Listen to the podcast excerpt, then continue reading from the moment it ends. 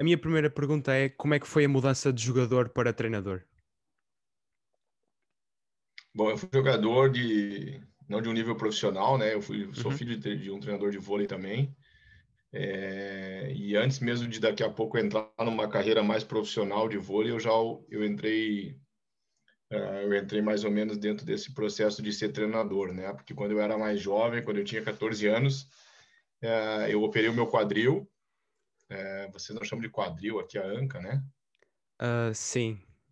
Acho que... É, eu tive uma operação no fêmur aí, na, na articulação sim, né, sim, fêmur, do é fêmur com a bacia.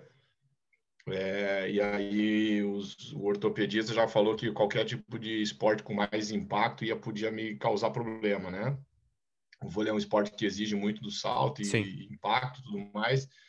Então, entrar numa carreira de vôlei profissional com uma carga de treinamento mais elevada ia me causar problemas futuros, né? Uhum. Então, eu passei no, no, no, na minha prova de vestibular para entrar na faculdade de educação física, quando eu tinha 17 para 18 anos mais ou menos na época que tu tem que daqui a pouco sair de casa para jogar, né? Então eu tinha a oportunidade de também é, seguir uma carreira como jogador. Eu optei por fazer faculdade, né? Continuar jogando no nível universitário e deixar as coisas acontecerem depois da faculdade, na, na casa dos 21 anos, 22 anos, que foi quando eu já estava formado. Daqui a pouco para tentar uma carreira de jogador. Só que aí nesse no final da faculdade eu comecei a trabalhar como é, auxiliar técnico, alguma coisa do gênero segundo auxiliar técnico, né, adjunto, num clube uhum. de vôlei profissional, e aí eu já optei por não seguir a carreira de jogador e já estou já aí há quase 20 anos dentro da carreira de treinador. Uh, e pensou seguir, a, disse que tenho o curso de faculdade, não é? Pensou em seguir, a, a, pensou em utilizar esse curso para além de ser treinador, por exemplo, professor de educação física, aqui em Portugal, neste caso, não sei. Sim, no Brasil também. Cara, eu vou te falar, vou ser bem sincero, as coisas elas vão mais ou menos acontecendo, né? Uhum. É, quando eu fiz faculdade, é, não tinha não tinha um foco exclusivo em ser treinador de vôlei, né? Eu fazia faculdade, eu dava treino em ginásio, fazia algumas atividades, eu já já fui trabalhei com formação de tênis também, quando eu estava na faculdade, né, há muito tempo atrás. É, e jogava vôlei, né? Então o que aconteceu foi que o jogar vôlei me levou a um clube grande no Brasil para fazer teste, para fui convidado para ficar um tempo treinando e me abriu as portas para fazer depois um estágio, o meu estágio final do curso de educação física dentro desse clube, né, com acompanhando uma uma equipe de voleibol é, profissional. Então, por opção minha, né, não pela que o, o estágio podia ser feito em qualquer área é, da educação física. Então, eu optei por fazer esse estágio na no, acompanhando uma equipe de vôlei profissional, né, para ver como é que tudo funcionava. É, e depois já fiquei trabalhando dentro dessa equipe. Então, quando eu fui fazer a faculdade, eu comecei a entrar no ramo na área do esporte, mas não tinha não tinha assim um pensamento focado exclusivamente em voleibol. Aconteceu em função é, de jogar ao mesmo tempo de, do que estudar, né? Uh, relativamente à formação, para além da hora do treino, uh, onde é que acha que é importante um, um jovem atleta um, aprender, uh, uti utilizar as ferramentas para aprender sobre o voleibol e a sua posição? Uh, eu acho que olhando o jogo, é, olhar o jogo é muito importante, né? Olhar jogo com, com, uma, com um foco assim não de torcedor, né? Acompanhar o jogo, ver o processo todo como é que ele está acontecendo. Hoje com as ferramentas que tem aí, a facilidade que tem da internet, né? Procurar algumas coisas também do uh, tipo de treinamento, vídeo aí dentro da, da, das plataformas online, que hoje é muito mais fácil do que era há 20 anos atrás, por Sim. exemplo. Não estou nem, nem indo muito mais atrás, né? Mas quando eu era garoto, por exemplo, não tinha nada, né? Tu não tinha, não tinha acesso assim a esse, a esse, hum, essa quantidade de informação que tem hoje, que é de graça, né? Que é só entrar aí no computador, no, no Google da vida, digitar voleibol, treino de voleibol e aí vai começar a aparecer um monte de coisa. Então, é, eu acho que ter, ter acesso a isso, ter interesse de buscar isso e principalmente conseguir selecionar o que, que é de valor ou não, é, eu acho que é fundamental para aprender alguma coisa e ter, depois tentar aplicar na, na prática. Uh, aqui, no, pelo menos no voleibol de formação português, é muito comum os jogadores mais jovens, logo, na, logo em infantis, serem marcados logo uma posição uh, central, uh, ponta. Acha que isso é importante ou deviam esperar mais um, até por exemplo, cadetes, para serem rotulados com uma posição? aí tem duas coisas, né? Se tu acertar na escolha, Daqui a pouco pode ser importante, pode ser bom, né? Tu acertar, o cara vai ser distribuidor e o cara começar já desde a formação é, dentro de uma coisa que ele deu certo, que ele está encaixado, que ele gosta, é uma coisa bem importante. Eu acho que, é, para mim, é inadmissível um jogador, por exemplo, é, ter algumas deficiências técnicas, né? E, e, tu, então tu rodar dentro das posições, tu ter um bom passe, tu ter um bom ataque, tu saber fazer todo tipo de serviço, tu entender de passada de bloqueio, tu saber as coisas, acho que é que, as, que é variar um pouco as posições poderiam dar esse repertório é, para o jogador. Então, eu acho que aí uma, não tem uma resposta certa ou errada, né? Eu acho que vai, uh, em alguns casos, vai ser acertado e outros casos poder, daqui a pouco poderia não ser, né? Tanto é que alguns jogadores começam uma posição e depois terminam, até acabam se profissionalizando em outra. Né? O cara é grande, começa pelo meio, daqui a pouco ele vai virar um distribuidor grande, né? E, e ter sucesso Sim. depois. Então, eu acho que isso aí não tem uma resposta certa, né? Eu acho que, pelo menos eu acho que se, se tivessem mais é, tivessem contato com as outras posições, podiam podiam ter um repertório bem bem amplo, variado, né? E o que seria importante para se tornar jogador de vôlei profissional. Um, sei, que sei que já, já treinou uh, no, no, no voleibol japonês, se não estou enganado, e uh, brasileiro, uhum. obviamente, e português. Qual é que acha que é a maior diferença entre estes três? Vamos lá, eu acho que maior diferença entre os três. Entre os três eu não tinha feito. Existe uma, uma grande diferença hoje que é um voleibol de mais habilidade e um voleibol de mais, mais de força, né? Sim. Eu acho que o Brasil, o Brasil tá na frente de Portugal e do Japão no, na questão força, né? E aí vem a questão mais técnica, uma variação maior de, de golpe e tudo mais, que entraria mais o vôlei português e japonês. Né? O japonês tem, aqui a gente pode ter é, muitos estrangeiros na equipe, no caso, por exemplo, do Benfica, do esporte, os times que têm maior investimento, né, a Fonte Bastardo, é, tem bastante estrangeiro. Isso aí, por exemplo, poderia transformar o vôlei de alguma das equipes no vôlei mais brasileiro, mais país que quisesse, era só trazer os jogadores que quisesse, né? No vôlei japonês, só pode trazer, levar um jogador estrangeiro para cada equipe. Então, normalmente, esse jogador estrangeiro é um jogador muito bom é, que acaba ganhando muito dinheiro lá dentro do Japão e é um jogador decisivo, né, de muita força e tudo mais. É, mas a grande, é, o grande, acho que o diferencial no Japão acaba sendo a qualidade dos japoneses, né, que são os outros cinco, seis jogadores que fazem parte da equipe. É, mas eu acho que basicamente é isso, é, é uma variação maior de golpe no Japão e até que em Portugal, né, uma, uma, uma, uma coisa de mais habilidade, controle, do que propriamente um jogo de mais força, né? Mesmo que, eu acho que é o grande que está acontecendo no voleibol agora moderno, os jogadores são muito fortes fisicamente, eles estão começando a ter um controle bem grande da técnica, né? Então, e aí está ficando é, cada vez mais, é, enfim, mais complicado de tirar vantagem se tu não tem é, tamanho, força, né? Como os, enfim, os, os grandes jogadores aí mundiais, né? Que eles estão ficando cada vez melhor tecnicamente é difícil hoje ter um jogador que, um central, por exemplo, que não saiba tocar na bola, que não sabe fazer uma boa manchete, que o cara não tenha daqui a pouco um serviço jump, um serviço float. Então, coisas que há 10, 15 anos atrás era mais complicado. Há 30 anos atrás eu acho que não era, né? Porque o vôlei era todo mais técnico e tudo mais. Daí passou um período aí. É... Quantos anos tem? Eu, a 16.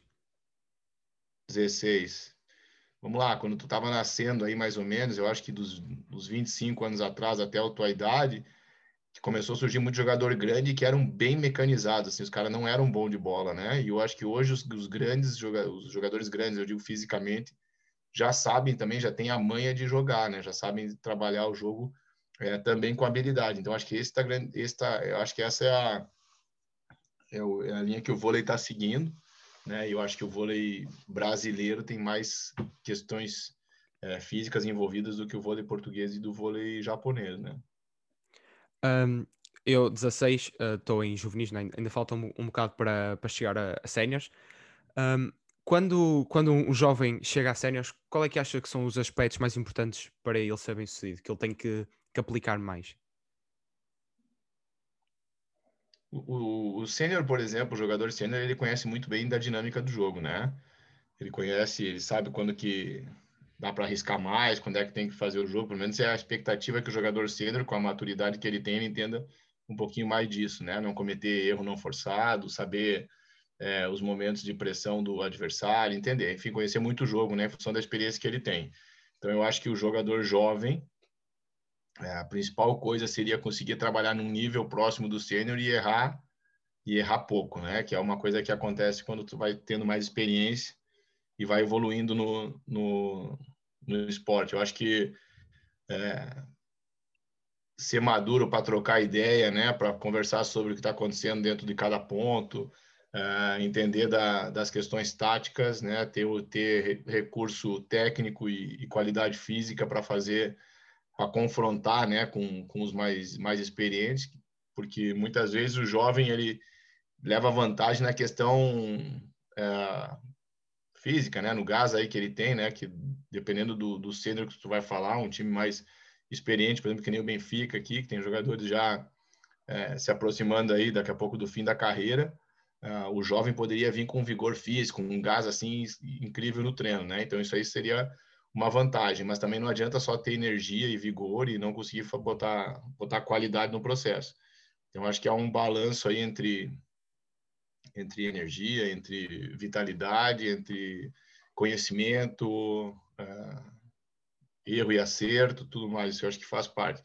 E não adianta entrar, e não adianta achar que quando, quando a oportunidade surgir, uh, não vai ter que assumir algum tipo de responsabilidade, né? Para estar tá dentro desse meio aí, uh, tu é um cara que entra numa linha de recessão, por exemplo, se errar, vai, vai sentir, vai, vai ser cobrado. Se for um distribuidor, se a não chegar de acordo, os caras vão fazer cara feia. Então tem que saber é, que vai ter cobrança e tem que estar preparado para isso, né? Tem que estar preparado tecnicamente e também psicologicamente para suportar esse tipo de cobrança, né? Não é nem só do treinador, né? O sistema todo ele ele cobra, ele cobra desempenho, ele cobra qualidade, então tem que estar preparado para isso.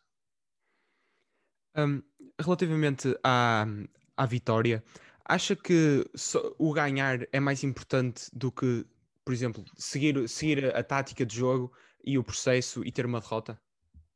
Ou acha que os dois se podem conciliar? Aí entra o papel do treinador, né? Quando a gente, quando, quando a gente traça um plano de jogo, é, eu não vou. Para mim, o importante é ganhar, entendeu? Eu não vou traçar um plano de jogo, é, perceber que as coisas estão mudando ali o caminho e vou manter o plano de jogo achando que isso é bonito, entendeu? Dentro de um processo se fosse uma, uma, uma, uma, competição de longo prazo, que eu tivesse que evoluir o time, pô, beleza, ok, eu tenho algumas coisas que eu tenho que fazer com que o time é, aprenda ou melhore, ponto, ok. É, agora, dentro de um cenário mais competitivo, dentro de uns, vamos falar de um jogo eliminatório, por exemplo, se as coisas não estão dando errado, tem que trocar logo o plano, tem que estabelecer uma, uma nova estratégia é, para buscar vencer a partida, entendeu? É, não dá para ficar não dá para ficar, por exemplo, tu pega um time como como o time que eu trabalho, um time que tem muitos jogadores competitivos, que tem, existe uma competição entre os que estão os suplentes e os que são titulares, né, os que estão jogando naquele momento. Então, se as coisas não estão dando certo, já tem gente querendo entrar, é, eu não posso ficar também achando que as coisas vão, é, enfim, são bacanas, entendeu? Que isso aí vai Sim. dar maturidade para a equipe, é uma equipe que já é madura. Então, esse é um tipo de raciocínio. Ah, eu tenho um time jovem, eu preciso que os caras aprendam a jogar alguma, algum tipo de estratégia. Pá, se não ganhar, mas ok, nós vamos ter que evoluir nisso. Isso vai ser importante lá na frente. Beleza, a gente faz. É, normalmente, quando eu tenho alguma coisa para evoluir, a gente não tem só uma, né? Vamos lá, eu tenho três ou quatro coisas que eu acho que vão ser importantes dentro de um cenário é, de playoff, entendeu? Eu não vou colocar as quatro coisas no mesmo jogo. Eu vou colocar uma coisa, né, para tentar fazer é, e as outras são importantes para ganhar a partida. Então tem que ir evoluindo aos poucos, que a vitória, é, na maior parte das vezes, no esporte de alto rendimento, é ela que te deixa, te dá a oportunidade de ter mais alguma opção, oportunidade de jogar mais para frente. Que se tu perder dois, três jogos aí, daqui a pouco o teu processo nem continua mais, né? Uhum. É, pode ser mandado embora, pode ser que enfim, troque algum jogador, então não tenha mais não tenha mais jogo para jogar, porque cai fora, então tem que balançar bem isso aí. Uh, de, de, certeza que sabe que aqui em Portugal uh, há uma grande diferença de números entre o voleibol masculino e o voleibol feminino. Uh, uhum. De que forma é que acha que, poderia, que se poderia aumentar a popularidade do voleibol nos mais jovens, especialmente nos rapazes, que é o, um, que é o género que tem menos jogadores? Uh, eu acho que o, voleibol, o esporte masculino tem uma. Hoje existe uma competição, por exemplo, o futebol é o grande, é o grande esporte né, do, do dos rapazes, eu acho. É, deve ter bastante, não sei, não tenho números certos assim da federação, né? Uhum. Mas deve ter muito, muito moleque que gosta de jogar bola.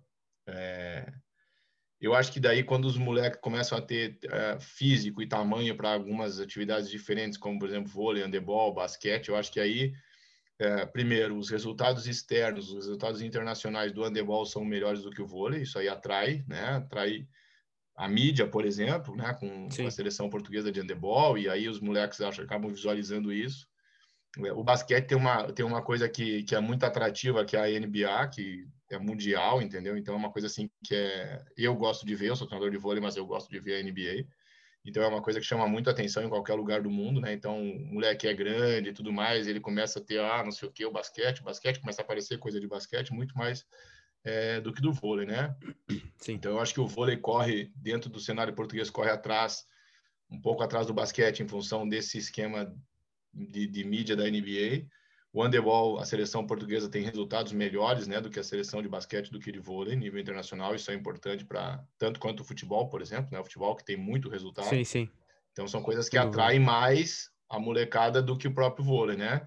Eu acho que o vôlei, por exemplo, falando de um cenário, daqui a pouco pode ser uma coisa assim, ah, vamos falar do que acontece no Brasil, que poderia acontecer aqui em Portugal, né? Ter, no, ter melhores resultados com relação à seleção, né? Colocar alguns clubes com investimento que um, Daqui a pouco o garoto podia assim, ah, pô, pode ser uma, uma forma de eu ganhar a minha vida, ou eu vou ganhar pelo menos uma faculdade em função de ser jogador de vôlei, ter algum benefício, até para o pai para o pai do, do, do, garoto também entender, não, isso aí pode ser bom para ele no futuro, pode dar, uma, pode dar retorno, né? Porque enquanto o vôlei foi uma questão assim só de, de paixão e, e, que não dê retorno, é, o tempo vai passando, entendeu? No teu caso, por exemplo, daqui a pouco vai, puta, mas quem sabe eu teria que estar tá começando a fazer uma faculdade, ficar só jogando vôlei, sabe? Ah, não está dando Sim. resultado. Então, acho que assim, tem que tentar conciliar, né? A, a, a, acho que importante seria, nesse momento, é, que os clubes conseguissem fazer com que a rapaziada que joga conciliasse estudo com esporte, né?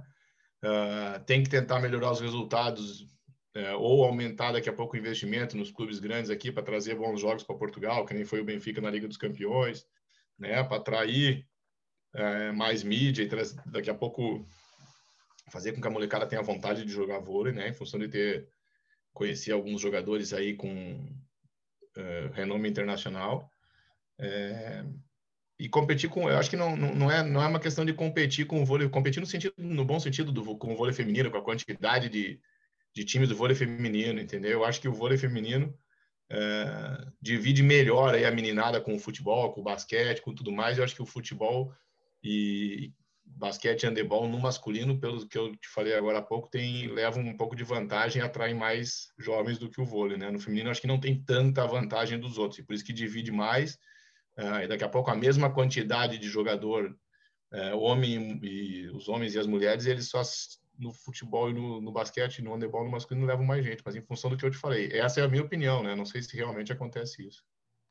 Acha, por exemplo, um, que uma das medidas pode ser Uh, por exemplo, uh, no meu colégio, o desporto escolar uh, em Portugal não é muito evoluído como, por exemplo, nos Estados Unidos. O desporto escolar nos Estados Unidos é, um, é como se fosse um, uma liga de um desporto. Uhum. Acha que se, por exemplo, houvesse equipas de voleibol masculino do, de cada escola, podia, e, e a Trace Miúdos podia aumentar o nível de jogadores e a quantidade? Com certeza. Eu acho que se tivesse uma liga master, por exemplo, tá? Uma liga dos, do, do, do coroa, do, da minha idade para mais, por exemplo, tá? Sim. É, 40 anos, 45 anos, tá? Se a gente jogasse vôlei todo final de semana, os meus filhos iam estar tá dentro de um processo de esporte, tá? Hoje eles estão porque eu sou treinador de vôlei, mas se eu fosse um jogador de vôlei, um peladeiro aí que jogasse no final de semana, depois do jogo então, fizesse uma churrascada com o meu time, eu colocaria o meu filho, os meus filhos dentro de um cenário de esporte. Isso aí, só isso, por exemplo, se tivesse isso, é, já aumentaria a quantidade de jogadores. Se tivesse nas escolas uma liga escolar forte, se tivesse é, nas universidades um campeonato universitário forte, com certeza que isso aí traria, colocaria mais jogadores dentro de, é, daquela base da pirâmide que depois vão chegar no alto rendimento, né?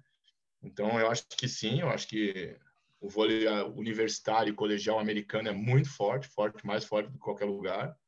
No Brasil, a gente também tem um problema, né? As, as escolas, enfim, é, vem com uma diminuição aí dos jogadores. Eu acho que a, o tempo livre que, os, que a garotada tinha na, quando eu estudava vem diminuindo, né? São mais atividades já pré-determinadas e tudo mais. E mais, vamos dizer assim, menos, menos esporte, mas uh, mais diversificadas, assim, né? Língua estrangeira, música, cultura, não sei o quê. Então tem um monte de atividade e no meu tempo eu tinha era tempo livre. Depois da minha aula da base, da minha aula básica de manhã, eu passava a tarde toda livre, eu jogava, jogava, praticava esporte, corria oito horas durante a minha tarde, né? Hoje não existe mais.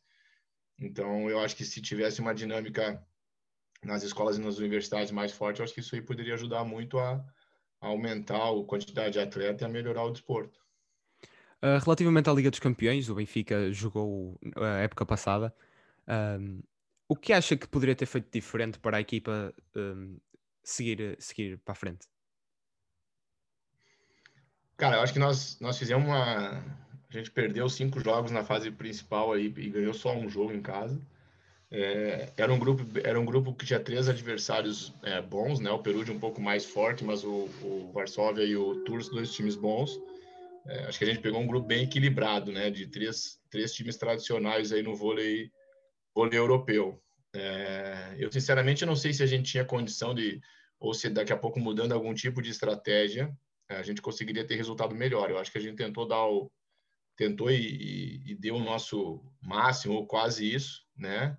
É, e que para esses jogos aí de um nível primeiro nível europeu é difícil, né? Eu acho que a gente precisaria de mais tempo de, de jogo desse desse nível no campeonato interno e tudo mais para poder evoluir é, e saber lidar melhor nessas situações de grande pressão, né? De, de, de adversários de nível mais alto. Foi uma foi uma prestação que a gente ficou satisfeito, mesmo perdendo ficou satisfeito. Foi uma primeira experiência, né? Pena que aí com, a, com o coronavírus e coisa a gente teve que reorganizar os planos internos aqui é, e aí agora tem uma expectativa de nos próximos anos tentar voltar a jogar é, uma Liga dos Campeões, né? Mas ainda tudo muito incerto, é como muita coisa aí nesse nesse nosso mundo aí atualmente. Sim. Uh, acha que, por exemplo, agora o Benfica está a participar na Challenge Cup. Uh, acha que isso é um retrocesso, já que o Benfica já jogou e o ano passado na Liga dos Campeões? Não, é uma questão de, de momento. Eu acho que as competições europeias elas são muito importantes. O que, o que é principal para nós, é, claro que ganhar uma competição europeia seria muito importante, mas o que a gente gosta mesmo e precisa é jogar jogos de nível alto, né? Então a gente gostaria de ficar jogando um campeonato europeu, é, ou daqui a pouco um campeonato aqui entre Portugal e Espanha, é, ter mais, mais jogos além do nosso campeonato nacional. Né? Então, Nesse momento, a gente optou por jogar a Challenge Cup. A gente não sabia, quando a gente fez todas as opções, quais seriam os formatos que a competição iria tomar, a Liga dos Campeões uh, e tudo mais, né? A gente não sabia também o cenário da pandemia. Então, a gente teve que fazer alguns ajustes de orçamento, né? E tomar uma decisão com relação aos campeonatos europeus. É, e por uma questão aí de segurança e tal, a gente optou por jogar a Challenge Cup nesse momento, né? E agora, por exemplo, nosso plano é tentar ser campeão nacional para poder daí ter a opção de jogar uma Liga dos Campeões ou alguma outra competição no ano que vem. Então, foi um plano para o momento. Eu acho que é uma competição diferente, uma competição eliminatória, né? Do mesmo jeito que foi a nossa entrada na Liga dos Campeões também, né? Tinham, se perder, estava fora. A gente jogou seis jogos, ganhou seis, mas se tivesse perdido, na verdade, não estaria fora. A gente desceria é, para a Copa Serve, né? Então, acho que foi, foi para aquele momento ali, para o ano passado, foi uma coisa bem desafiadora para o grupo de jogadores. E esse momento, em função da pandemia, a gente optou por jogar uma competição, é, voltar a jogar a Challenge Cup. É, e eu acho que foi uma decisão acertada. A situação está muito complicada para viajar, para se mexer aí dentro do, do esporte, né? Com teste, aí daqui a pouco tu, do nada um jogador fica é, pega o covid aí fica fora, que Sim. a gente tem um problema de surto na equipe, então fica tá tá, tá realmente bem complicado aí para todo mundo é, nessa nessa época, nessa temporada. Uh, sei que já, que já foi representante da, da Data Volley no Brasil.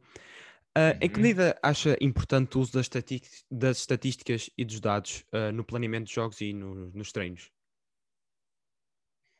Cara, isso é uma coisa que facilita muito, né? Porque se, se tu usa, se tu tem esse recurso para usar, né? E depois tu consegue aplicar isso aí em treino e em jogo, uh, eu acho que é fundamental para tu saber onde é que tu tá pisando, onde é que tu tá, que caminho tu tá seguindo.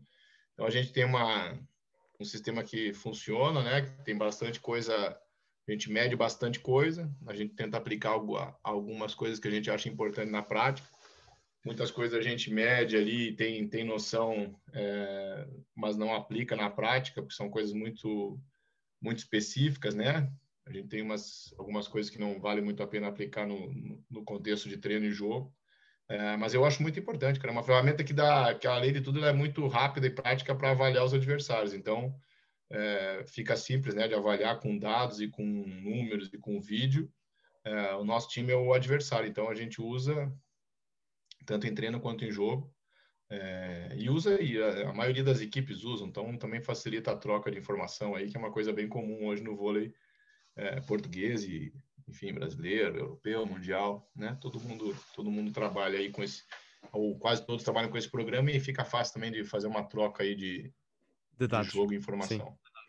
É. Uh, uh, para finalizar, a minha última pergunta que tenho é a, pergunta, a última pergunta para todos os, os entrevistados. Que conselho é que dava a um jovem atleta que gostaria de ter algum futuro no voleibol? Cara, eu acho que acreditar e se dedicar bastante, né? Fazer, fazer bem feito o trabalho que compete ao atleta, né? Se cuidar, ter bons hábitos, é, trabalhar bem fisicamente, psicologicamente, entender muito bem o jogo, entendeu? E sonhar, cara. Acho que sonhar é uma coisa que dá, dá energia para a gente buscar, buscar aí, ou, ou pelo menos para batalhar durante o caminho que a gente tem, né? Sonhar, não sonhar também muito de olho fechado, porque muitas vezes chegar no alto nível não é fácil, né? Sim. Mas a gente visualizar que, que dá para chegar, que eu quero isso e tal, é, de uma maneira saudável, eu acho que não vai fazer mal para ninguém. Então, eu sempre fui muito sonhador, assim, sempre fui um cara que é, viajei bastante assim no, no bom sentido. É, algumas coisas deram certo, outras não deram não deram tão certo quanto eu sonhava, é, mas enfim fizeram parte do meu processo. Então acho que tem que ser seria mais ou menos por aí, cara, entendeu?